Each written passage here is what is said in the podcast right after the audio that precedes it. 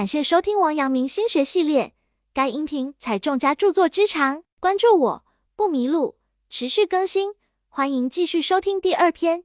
该篇具体讲解王阳明心学内容，有圣贤古训，又有当代意义和举例，一定要认真听讲或者重复去听，并充分结合自身经历和感受，这样才能够更好的领悟心学智慧。好比当你陷入泥潭时，你最先做的是迅速的爬起来。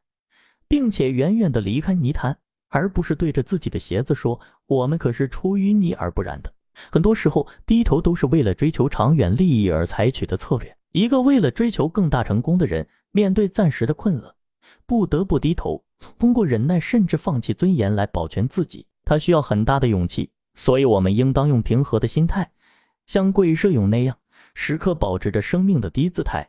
这样就一定会避开无谓的纷争，避免意外的伤害，就能更好的保全自己、发展自己、成就自己。老子说过，当坚硬的牙齿脱落时，你的柔软舌头却完好无损。柔软有时候是完全可以胜过强硬的。以柔克刚，以退为进，恰恰是人生的大智慧、大境界。王阳明曰：“众望莫负。”中国自古就有“不在其位，不谋其政”的说法，其有四个方面的含义。即在其位，谋其政在其位；不谋其政，不在其位；谋其政，不在其位；不谋其政，其中在其位。谋其政实际上是与不在其位、不谋其政相对应的两个说法，表面相反，但内涵一致。王阳明的一生在竭尽全力地实践着在其位谋其政的思想，他勤勤恳恳地为百姓办事，又鞠躬尽瘁地为朝廷排忧解难。在他以左京都御史身份巡查江西南安、赣州、福建汀州、漳州等地时，途中遭遇起义农民拦阻。当商船集结阵势，扬起鸣鼓，准备迎战时，那些走投无路的起义农民立即跪拜在岸边，陈述他们是灾民，希望得到救济。王阳明宣布停战，并且一到赣州就派人救济灾民。另外，在其为官时，他运用手中的权力行其亲民之道。让明德在民间明起来，因而在他管制之下的地区百业兴旺，安居乐业。当其不为官时，他又能广为布道，广收弟子，运用心学的思想威力教化民众。在其位，善谋其政。对于领导而言，就是运用手中的权力，指挥其他人为一个目标而努力而行动。一个领导手中有多大权力，就应该发挥多大的能力。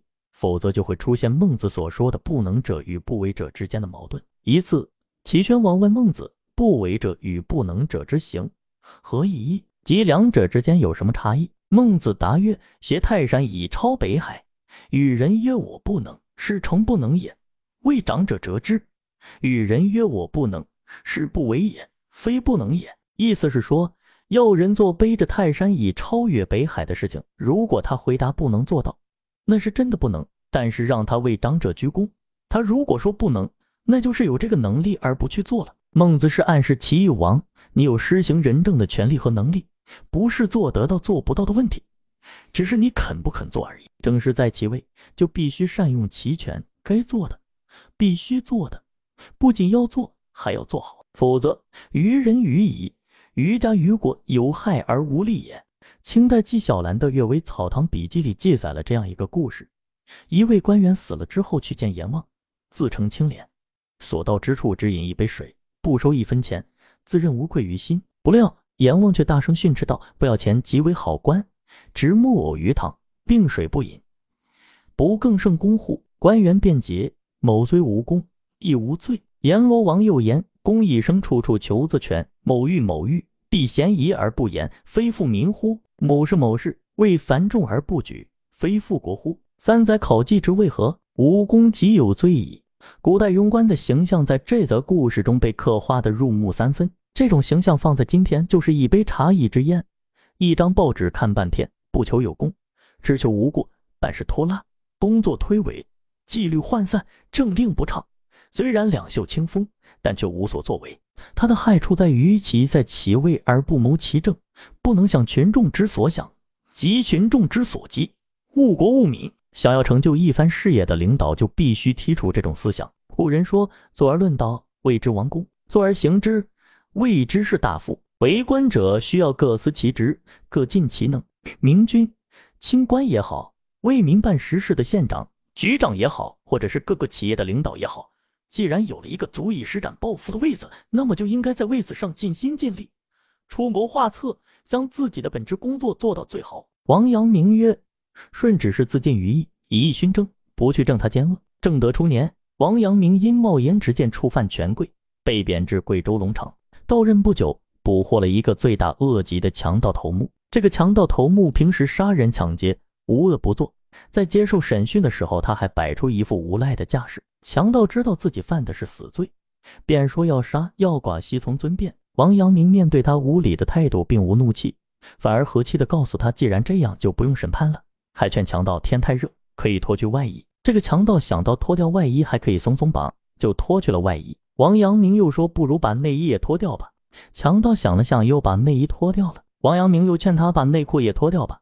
强盗着急了，他紧张起来，连声说不方便。王阳明看他如此紧张，就说：“这个强盗还是有廉耻心和道德良知的，并非一无是处。”强盗看到王阳明这样说，便从实交代了自己的罪行。王阳明善于从德化良知的角度来解决问题。他认为德化良知能走人民心，更好地达到其身正不令则行的目的。倡导致良知、知行合一的王阳明一向注重德化的作用。